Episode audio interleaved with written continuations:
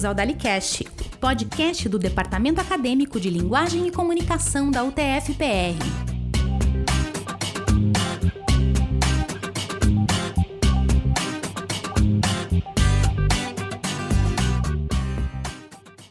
Alô, eu sou Lucas Rocha e bem-vindos a mais um episódio do DaliCast. Tá? Hoje a gente tem uma professora entrevistada, né? Que todo mundo adora ela e ela é super articulada, super expansiva, né? Então vai ser um episódio, eu acho que vai ser um episódio aí é, mais divertido. Em todo caso, né, antes da gente começar né, ir adiante com a entrevista, a gente vai fazer as nossas apresentações iniciais aí, começando com o meu único, né, colega de bancada hoje, que está aí para a professora, que é o Alexandre Periche.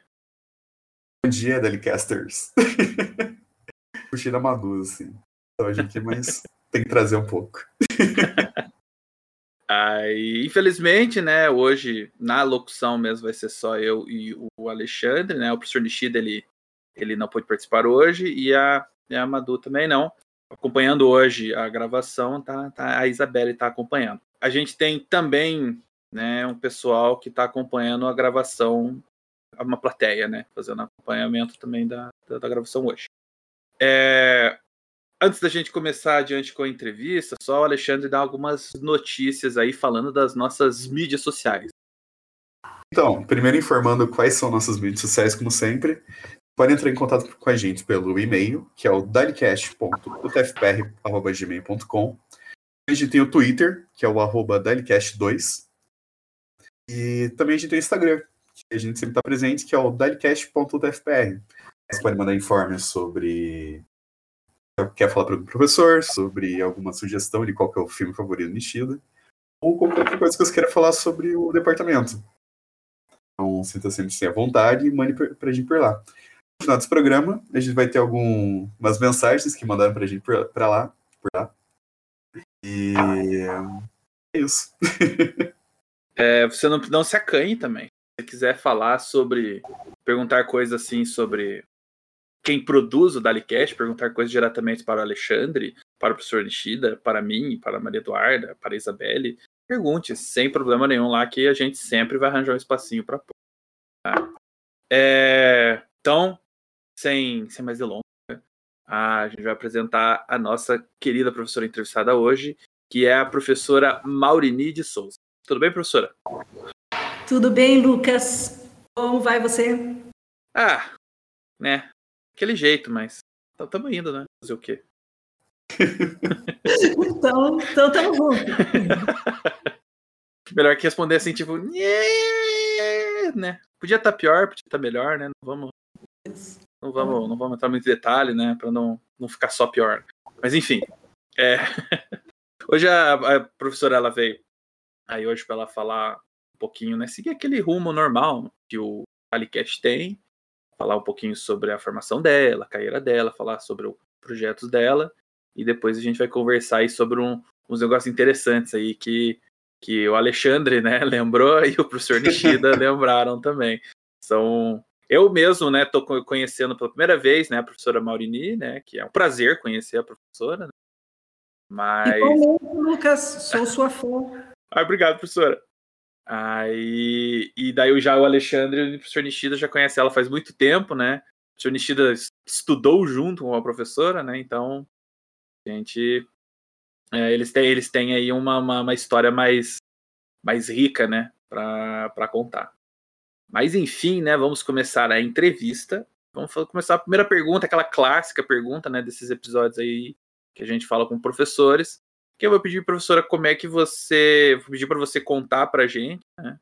Como é que você chegou, né? O rumo da sua formação, né? O caminho que você tomou, que o que, que você fez, estudou, trabalhou e que daí eventualmente trouxe você para o TFPR para os nossos corações. É uma caminhada. Eu sempre digo que o, o bom de você ficar velha é que você fez muita coisa já, sabe? É o meu caso. Então, é, eu sempre fui, eu fui sempre aquela pessoa que nerd e inquieta. É uma, é uma é algo bem tipo o tempo de Curitiba, né? Agora eu estou olhando aqui, está saindo sol. Tá... É, então, é aquela multipolaridade em um ser. Então, eu sempre li, estudei, e, né, eu era aquela queridinha da biblioteca pública, aquela adolescente que vivia na biblioteca pública, mas também fazia um monte de coisa. É, fiz jornalismo, lia desde nova, falei que ia ser jornalista, jornalista de jornal, porque eu queria escrever, não queria ficar aparecendo na televisão. É, depois de jornalismo, eu, tinha, eu estudei alemão muito tempo, desde a minha infância até a adolescência. E daí fiz faculdade, parei, né? E falei, pô, vou perder tudo isso? Não, vou fazer uma faculdade de alemão. Daí entrei na faculdade de letras alemão, daí fiz letras alemão. Depois, quando terminei, fiz letras português. Daí, nessa, quando eu entrei em letras alemão, é, uma professora, a professora Virginia Wallner, tinha chegado de Munique, estava oferecendo um curso de extensão em teatro, me enfiei em teatro. Daí trabalhava, na época que eu fui fazer a, a faculdade de alemão, eu estava na rádio já. Eu trabalhava na rádio, fazia é, é, teatro e fazia a faculdade.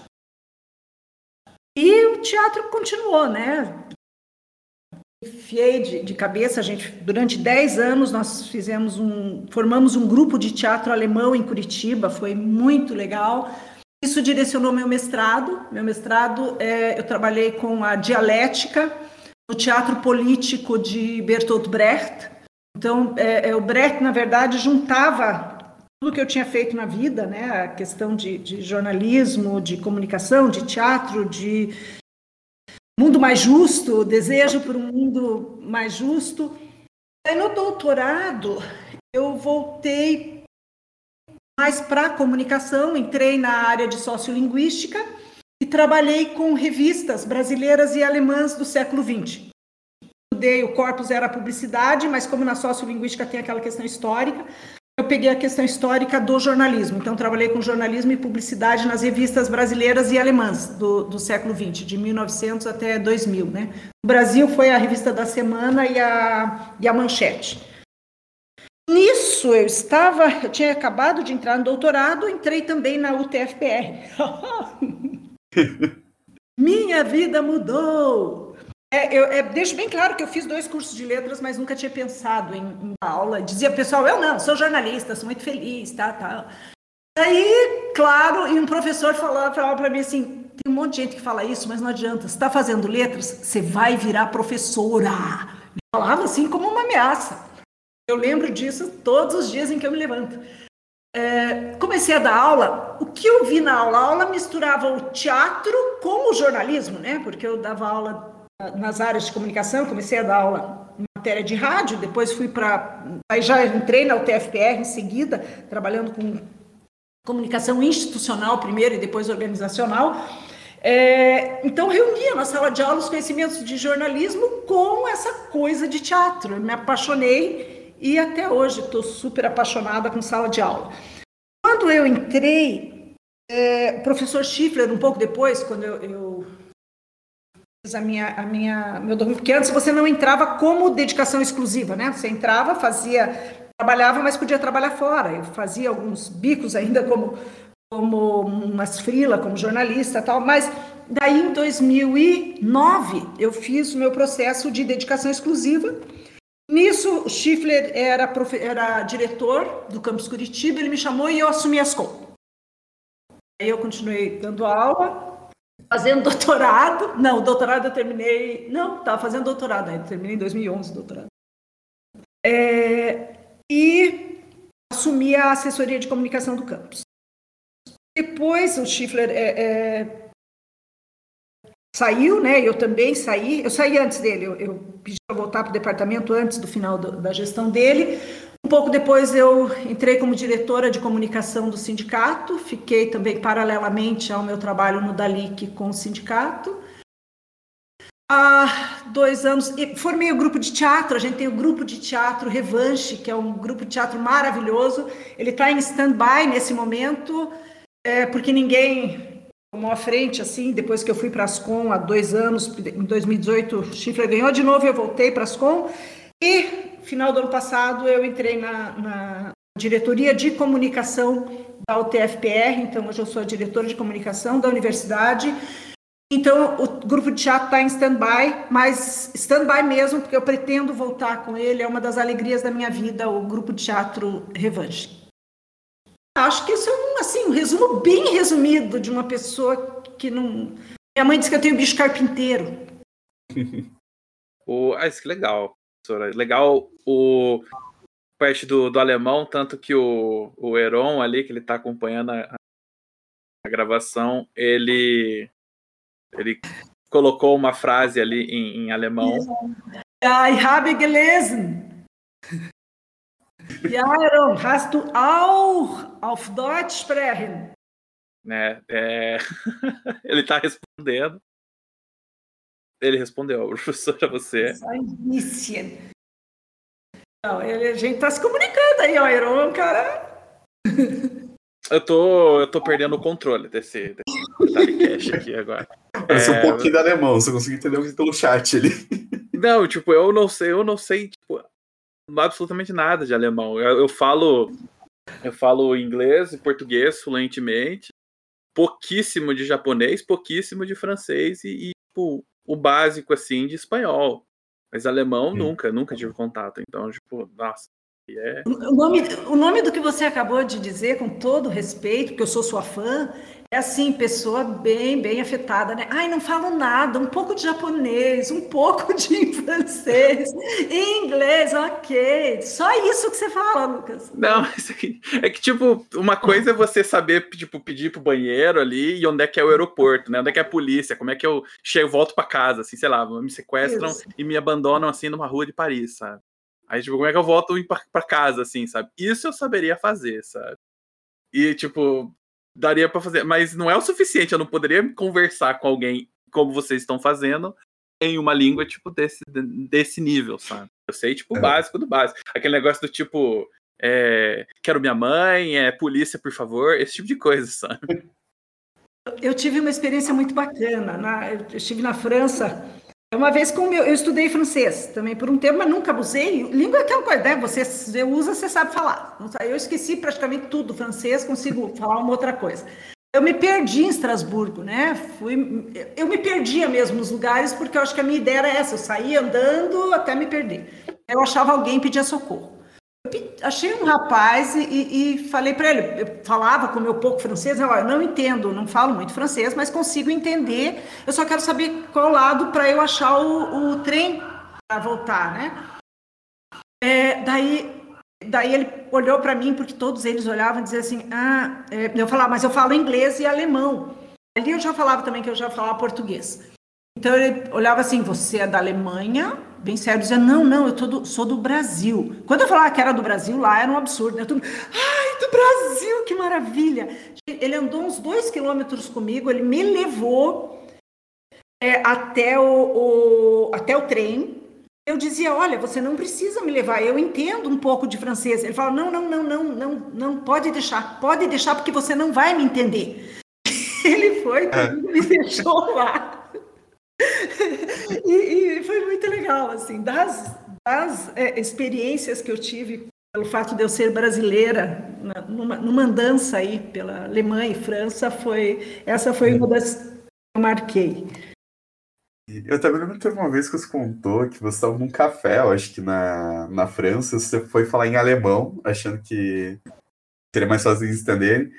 E o cara tava ficando meio bravo com você, só que daí quando você falou em português, eles ficaram tudo felizes, alguma coisa assim. Não, é, não isso foi, isso foi assim, é, aconteceu comigo várias vezes, porque eu cheguei na França e eu perguntava em francês. É... trem para garagem. Não, mas eu tive umas experiências com.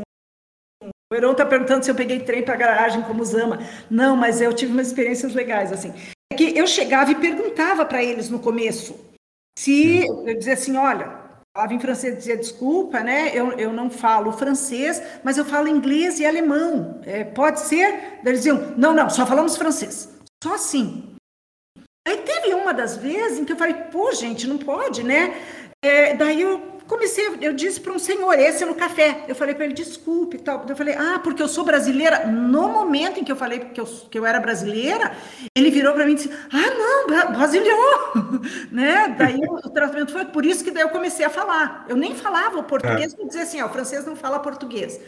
No fim, no momento em que eu dizia que eu, que eu falava português, eles só queriam ver. Até esse menino falou, disse assim: é que você tem cara de alemã. Aí, meio assustado, né? Já pensou?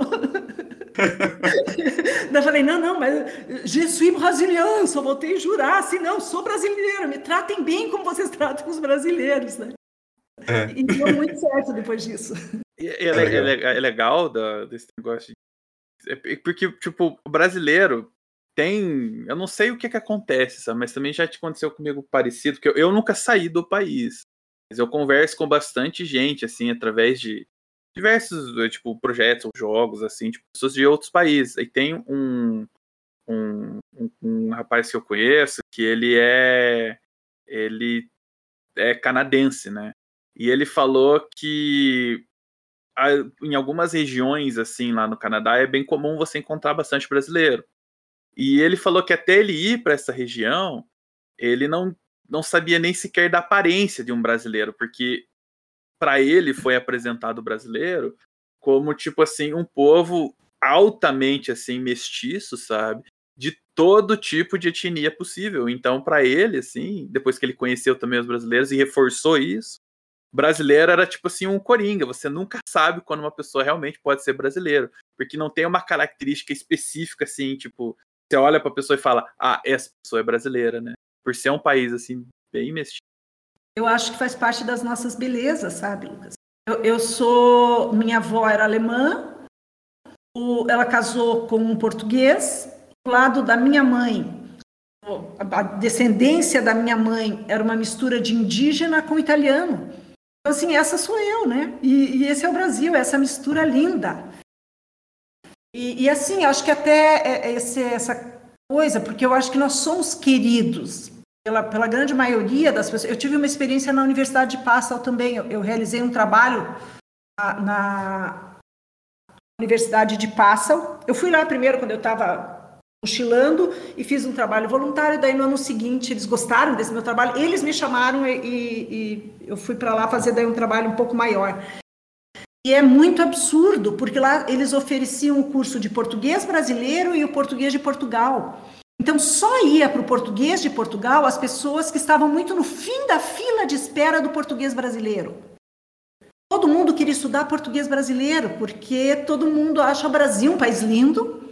É, é, é, ninguém se engana quanto às nossas injustiças, nossos problemas administrativos, históricos, sociais mas é, eles nos veem como um povo resistente, apesar de toda essa história, e também um povo muito feliz, muito alegre. Eu acho que isso é uma, uma coisa linda do nosso país. Poxa, legal, né? Então, eu só, a gente só vai, vai, vai adiante, né? Entrevista que tem algumas outras coisas interessantes aí que a gente queria perguntar, né? Algum um projeto que a gente queria que a professora falasse um pouquinho mais a respeito, que é o projeto do Fala Mulher. Esse é o nome, né? Sim, Fala Mulher. É que só queria saber como que surgiu o projeto, desde quando que ele ocorre, esse tipo de coisa, assim, falar mais assim sobre, vamos dizer, as origens, assim, como participar, esse tipo de coisa. Fala Mulher é um projeto da UTFPR, né, da, da, da, diretoria de comunicação da UTFPR. Eu assumi a diretoria em novembro. Em fevereiro, o, o vice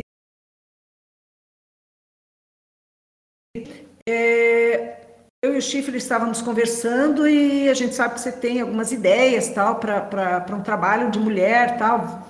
Você não quer não quer começar isso? Eu falei nossa, quero sim, é porque eu tenho uma ideia de um trabalho que é um trabalho da comunicação mesmo, não é para que nós possamos divulgar os trabalhos que as mulheres fazem na UTFPR. Então, é, inclusive, eu falei para Heron Naquele momento eu disse, eu tenho uma amiga do Dalic, que é a professora Edna, e a Edna tem um trabalho que é o Diz Mulher. Eu quero conversar com ela para ver se eu posso me basear nesse trabalho, se ela me dá essa, essa licença, essa autorização, para eu me basear nesse trabalho para fazer Fala Mulher. É, isso ali, na primeira conversa em fevereiro. Conversei com a Edna, ela não só disse, nossa, bacana, como já se colocou para trabalhar junto. Conversei com algumas mulheres, consegui algumas indicações de, de, de mulheres professoras é, é, e técnicas administrativas e também estudantes de diferentes campi. Falei, vamos formar isso então. Então, como primeiro momento, nós iniciamos uma live no canal do YouTube da UTFPR. Então, 21 dias depois disso, a gente já começou com uma live, que foi o lançamento do, do programa. Objetivo, e é um objetivo muito simples. Eu sempre falo, eu quero que o programa seja é, é, simples no sentido de o que, que ele é? É um programa de comunicação, divulgando mulheres de terceirizadas, pessoas é, é, profissionais terceirizadas técnicas administrativas e professoras da UTFPR. Porque nós temos um, um, um grupo muito grande de professoras. E se por um lado nós temos professoras que estão envolvidas em tudo quanto é lugar, nós temos professoras nas direções, nós temos professoras é, nas coordenações, temos nos projetos, temos é, é, em, em, todos, todos os departamentos e setores. Por outro lado, uma das coisas que incomoda um pouco, eu entendo um pouco o nosso processo histórico, né? Nós, é, nós éramos uma universidade de engenheiros, então de engenheiros mesmo, homens, né? É, esta vez, nessa eleição para diretor de campus, a professora Rossana, aqui de Curitiba, e a professora Arlete, de Santa Helena, foram eleitas diretoras de campus. Pela primeira vez na história da UTFR, duas mulheres foram eleitas. A primeira mulher foi a professora Tangriani, que eu até já chamei para o programa, é, lá de Pato Branco, e a segunda mulher foi a professora Ana de Guarapuava. Então, até hoje, nós tínhamos tido duas mulheres como diretoras de campus. Então, puxa vida, é por que não mostrar o trabalho dessas mulheres e até para que haja confiança nas mulheres, até para que haja o empoderamento dessas mulheres dizer por que não colocarmos representantes mulheres é, também nos nossos campi, né? Não que eu acho que os homens sejam incompetentes ou qualquer coisa assim. Não, mas eu acho que em termos de equilíbrio numérico isso é bacana. E o programa, cara, fez sucesso, assim. A gente, em todos os programas, nós tivemos mais de mil pessoas, né, participação. A gente sabe que é um público restrito, porque é um programa para as mulheres da UTFPR. E mesmo assim, é, nós temos uma audiência de homens também muito grande que participa e é muito, muito legal, tem sido algo bacana. Daí nós abrimos um, no portal uma página, é, no portal da, da UTFPR, né, utfpr.edu.br, barra comunicação, que é barra comunicacal, nós temos um barra fala hífen mulher. É, e Sim, a gente coloca as informações sobre o projeto e sempre anuncia o que vai ter de, de, de próxima live. Né? Então a gente sempre tem uma temática para as lives e as pessoas podem entrar em contato com a gente. Qualquer mulher que tenha qualquer projeto pode mandar para o e-mail falamulherutfpr, tudo junto, arroba gmail.com. Falamulherutfpr, arroba gmail.com e qualquer projeto vai ser é, divulgado vídeo, em vídeo, em texto, em imagem, a gente divulga o que vier. Legal. E até decente pode mandar para vocês? Não é até decente. Não, não. O, o, o programa. É... Alexandre, por que, que o, o, Lucas disse que o Alexandre me conhece? O Alexandre trabalhou comigo, ele foi estagiário, ele é né, estagiário do, do assessoria de comunicação então, quando eu era assessora de comunicação, ele trabalhou comigo como estagiário, então a gente se conhece bem. Você sabe que não, não tem isso de até decente. É, sim. É, é, nós trabalhamos com o corpo de mulheres da UTFPR. Mulheres de 18, 17, né? Tem gente que é de 17 até 90 anos, tem gente que não quer se aposentar nunca. É, trabalhem aí independente do que faça nessa universidade. Para todo mundo, é aberto para todo mundo. Uhum. Ah, Legal. uma coisa que faltou. as sessões. Daí a gente, eu comecei a convidar pessoas para a gente fazer programetezinhos no programa. O programa é uma hora e meia, começa às quatro da tarde, é toda segunda, segunda-feira do mês. Então, cada mês, na segunda segunda-feira, às 16 horas, é o programa, 17h30 acabou. Então, nós temos agora, além das três convidadas cada programa, nós temos é, um programete que é o Minuto da Edna, em que ela fala de saúde por um minuto, assim, contra sedentarismo, a gente está na luta contra o sedentarismo, bem legal, pessoal que está aí, ai, dor nas costas, vamos ver o que fala melhor. É, temos o Fala com Paixão, em que a professora Silvia Amélia Bin fala sobre uma forma mais humana de se comunicar, uma forma mais é, é, aberta de comunicação. Temos é, é, a Leninha Zalsin, que é uma flautista, uma música, uma artista maravilhosa, e ela toca flauta transversal em todos os programas. Estamos iniciando agora é, EduTF em 30S, que são 30 segundos para falar dos nossos lançamentos dos livros da UTFPR. Na DIRCOM, na Diretoria de Comunicação, nós temos de, três setores, então nós dirigimos três setores da universidade. Um é o departamento de comunicação, o outro é o departamento de documentação histórica, estamos trabalhando por um museu, e o terceiro é a editora da UTFPR. Então a gente tem, assim, com a professora Eunice Liu, no, no departamento de documentação histórica, a professora Gisele Portela está trabalhando com a gente. No, no, departamento de comunicação é o jornalista e relações públicas Tiago Costa e a professora Eunice Liu e o professor Edson estão coordenando a editora. Então, a gente, eu chamei esse pessoal para trabalhar junto e a gente está fazendo um trabalho legal, gente. Está sendo cada livro legal, assim. É, então, a gente vai também divulgar isso. Ah, que legal. Muito legal, professora. Todo, todo projeto, assim, né, que dá esse, esse espaço, todo projeto, acho que incentiva, né, tem a ideia do incentivo, eu acho que ele sempre tem aí um, vamos dizer assim, um, um início, né, o pezinho assim dele de começo ali é, é, o, é o primeiro passo, é um passo certo, né? Essa ideia de incentivar, assim, tipo, poderá, entre, outro, entre outros, né? Não só mulher, mas qualquer tipo de produção também, assim, sempre essa boa intenção, né? Sempre vai é sempre produtiva, né? Sempre, vamos dizer assim, não tem como errar, né? Quando você cria esse. Então, é, meus parabéns, né, professora, por esses projetos aí excepcionalmente aí interessantes, né? E com esse esse passo na, na, na direção certa, tá? Muito obrigada, Lucas. Eu sempre deixo claro que não é guerra de sexo, de jeito nenhum, gêneros e de nada, não. É trabalho colaborativo, mas é a mulher precisaria de um espaço para divulgar suas coisas e a gente abriu. Não, com certeza.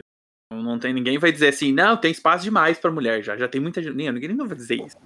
É verdade. A gente, a gente tem que simplesmente tirar, né? Pensando, olhando para esses projetos, a gente tem que tirar da nossa cabeça assim que exi eles existem por, vamos dizer assim, um, uma quesito negativo, assim, ah, tem que ter porque existe. Não, é legal você dar esse espaço, né? É interessante você promover essas ideias.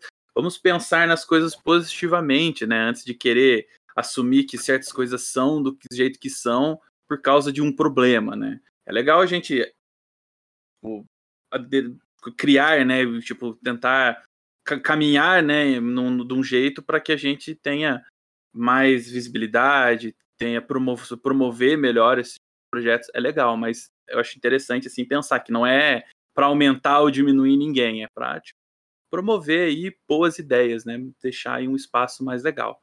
Então, essa que é, isso é muito, muito interessante. Ai, verdade. Maravilhoso isso que você falou. Eu acho que é aquela coisa assim, é só você não pensar que a coisa vai ser, né, que a coisa é ruim. Porque se alguém está trabalhando nisso, quem sabe tem um ponto positivo. É. Em qualquer aspecto da vida, né? A gente vive num mundo que existe rato.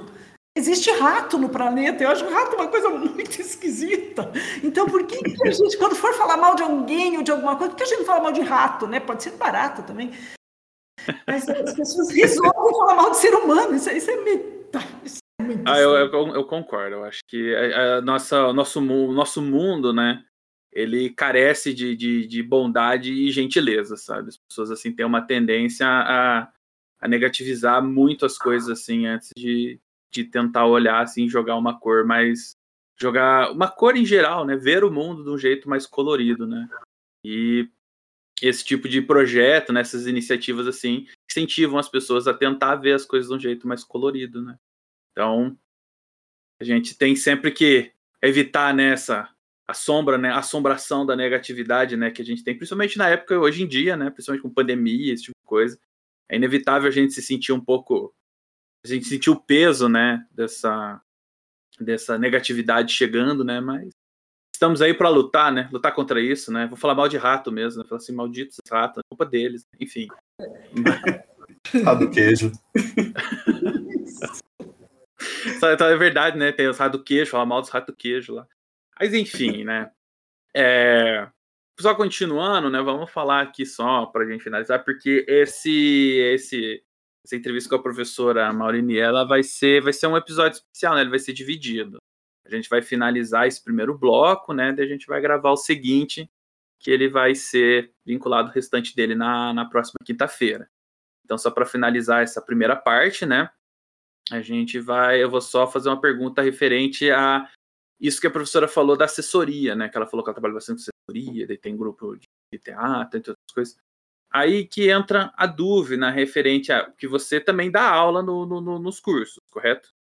Sim. Então, aí que entra a dúvida. Se você também lidava com assessoria, como é que funcionava assim essa divisão de tempo, assim, a divisão do seu trabalho? Assessoria contra docência. Tinha um problema? Como é que você administrava o seu tempo? Como que, como que funcionava desse jeito? Então, Lucas, vamos conversar. É, Deixa eu pensar, cara, que quando eu penso nisso, assim, eu, eu, não fico triste, porque isso foi minha vida. Eu sempre trabalhei muito, sempre. Eu sempre, é, é, como eu falei para você, né? Quando eu era nova, eu tinha filho pequeno, fazia teatro, era produtora de rádio e estudava. Então, o, o que eu fazia na, na, na, assessoria, inclusive eu fiz um trabalho de teatro ainda, o Troianas, quando eu ainda estava na assessoria, eu dou aula nos três cursos do Dalic, esse, esse semestre passado, com a diretoria, eu parei, estou dando aula só para o Comorg, mas eu dava aula para o Comorg, para comunicação, dava aula para letras, aula de teoria de teatro para letras, comunicação eu dava aula de, de criação publicitária e história da comunicação, é, e, da, e dou aula no mestrado. Então, hoje eu ainda oriento essas pessoas no mestrado. E eu trabalhava assim, o Alexandre via o meu dia, né? Hum. Começava, começava assim, tipo, é, é, esses dias que uma, uma assessora de Cornélio disse que o Schiffler foi, foi até Cornélio, porque teve a posse, e a assessora chegou para ele e disse: Nossa, olha que trabalho a Maurini está fazendo em, em, Curitiba, né? Elogiou bastante o, o trabalho que eu estou fazendo na comunicação para ele. Daí falou: Nossa, a Maurini, ela é minha amiga, porque às vezes a gente manda as coisas para ela meia-noite, uma hora, e ela está lá. eu falei isso, isso faz parte dos meus defeitos. Rosângela, que foi o nome da, da moça que falou, eu falei, Rosângela, isso faz parte dos meus defeitos, eu tenho cuidado para parar com isso. Mas eu sempre fui assim, eu sempre trabalhei muito tempo. A Rosana, quando ela era chefe de departamento, né, minha chefe, ela dizia assim, Maurini, eu agora vou ter, é, é, tipo, fazer com que eu parasse de fazer as coisas. Ela falou, porque eu não sei como você consegue fazer tudo, você consegue fazer mas eu não consigo entender como você consegue. Eu falo assim, ah, trabalhando um monte, né? É, então é, é, assim, eu trabalho e me divirto. Eu tenho muito bom humor. Eu acho que o bom humor ajuda, sabe? Ajuda. Eu, eu, eu a coisa, eu não vejo como carga. Eu vejo por alegria, porque é, é, no mundo tão injusto, Lucas, você fazer o que gosta. E eu amo jornalismo, amo as demais é, é áreas da comunicação amo teatro, eu sou apaixonada pelas coisas e eu consegui trabalhar minha vida inteira só nas coisas que eu amo. Então eu acho que eu sou muito privilegiada. Agora eu assumi a diretoria, o que eu odeio? Eu odeio burocracia. Então eu, eu essa questão da administração pública que é muito absurda, também nos outros trabalhos que eu tive, mesmo antes da administração pública, eu sempre tive alguém do meu lado que era bom nessa questão administrativa. Então eu entrei, eu chamei a professora Ana Paula da mecânica para ser minha diretora adjunta, e ela é ótima com burocracia. Então a gente divide muito bem, porque ela falou: olha, Maurinho, essa parte de administração eu vou atrás, o que eu não sei eu aprendo tal. Eu, para a parte de comunicação, sou zero esquerda. Eu falei: não, isso eu, isso eu dou conta. É, para os setores, trabalhar com os setores, com os diretores, com todo mundo, eu dou conta, mas eu não suporto parar para ficar fazendo burocracia e administração. Então, nós estamos dividindo o trabalho, olhando realmente juntamente na diretoria, e eu continuo mesmo aqui com esse mundo de o que eu fazia antes, né, para um campus, agora a gente tem que puxar para os 13. É, eu continuo muito feliz fazendo o que eu gosto de fazer. Então eu não reclamo de fazer isso. Pelo contrário, eu sou muito feliz todos os dias. Os dias que você levanta, né? Vou matar o mundo. Daí eu olho o céu azul, cara. Daí eu ponho uma música, entendeu? E, e eu, eu, amo música, né? Eu, eu gosto muito de arte. É, e pronto, cinco minutos eu falo, bobona aqui já não sabe mais o que é tristeza. Então eu acho que eu acho que é desse jeito que eu consegui levar. Nossa, e pior que o, o gosto de música da Maurininha é maravilhoso, assim, eu lembro que todo final de aula tocava o alarme, e era sempre tipo Queen ou Zaza, assim, era muito bom. ah, que legal. É. O... Acho que isso que você falou, professor, é, é essencial, né? Aquele negócio do se você se você trabalha com o que você ama, você não vai trabalhar um dia sequer da sua vida, né? Que é, é, é legal. E esse que você falou de trabalhar com o bom humor, sabe? Eu acho que o bom humor, assim, a comédia, né? O, o sorriso é um, é um combustível, assim, que, que leva você longe, sabe? Eu mesmo, eu fiz jornalismo, né? No passado, acabei abandonando, porque a parte do jornalística do jornalismo, assim, não me, me apeteceu muito mas toda a parte da produção, né, e criação, e isso daí eu já gostei muito, né, tanto que eu ainda faço coisas na área, assim, tipo produção de podcast, eu faço freelance, né, edição de vídeo, áudio, entre outras coisas, eu escrevo alguma coisa ou outra de vez em quando, e eu gosto muito de fazer isso. Eu, eu tenho esse, esse, esse interesse. Tanto que eu até comentei, né, que eu, eu fiz stand-up no, no passado, assim, brevemente, quando eu estava fazendo jornalismo lá em 2012, 11, 12, 12 ou 13. Aí eu tava pensando assim, falei, poxa, não existe nada, né, tipo assim, realmente mais ligado a esse tipo de coisa, né, do, do improviso cômico, assim, na UTFPR, esse tipo eu procurei. E eu gosto de teatro também.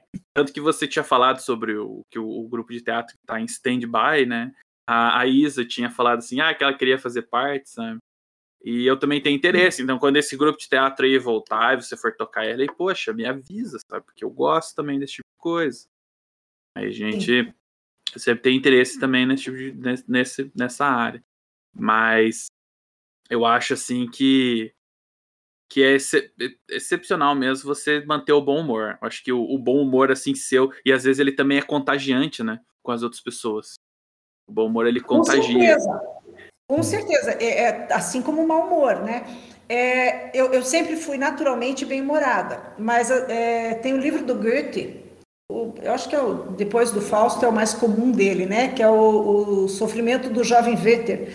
E tem uma parte lá que é muito legal, porque assim o cara se mata de tanta depressão, mas ele não tem mau humor, porque ele diz que mau humor não, não, nada justifica o mau humor, porque mau humor é, é, o, é o humor para o outro. Então, se você está triste, alguma coisa, trabalhe isso com você. Mas passar para o outro mau humor, fazer mal para uma pessoa que está convivendo com você pelo mau humor é algo egoísta. Isso me marcou muito.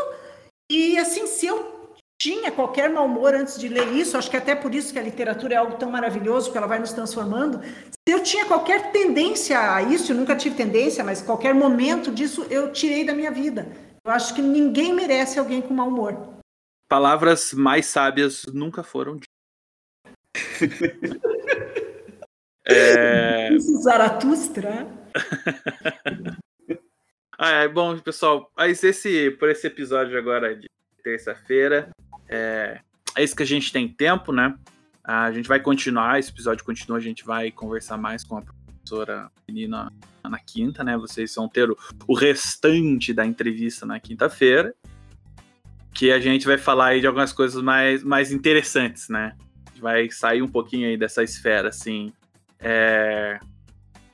sair dessa esfera institucional, assim, mais projetos, e a gente vai pular mais aí na, na parte pessoal aí, na parte mais, mais cômica. a gente vai ter que finalizar por aqui. Só colocando ali uma, uma boa citação que o Heron fez ali, que Dalicast é lição de vida. Que isso? Dalicast completa vidas das pessoas. Dalicast aqui tá. Nós estamos aqui para dar apoio. Estamos aqui para fazer todo mundo se sentir bem. Todo mundo, aquele calorzinho no coração, assim, com, com mensagens bonitas, não é verdade? Mas, mas é isso, pessoal. Agradecer a professora Maurini, né? A gente vai continuar na quinta-feira. Agradecer o Alexandre, a Isa e o Heron, né? Participando aí hoje na, na terça-feira. Então é só vocês aguardar. Daqui dois dias tem mais, pessoal. Um forte abraço.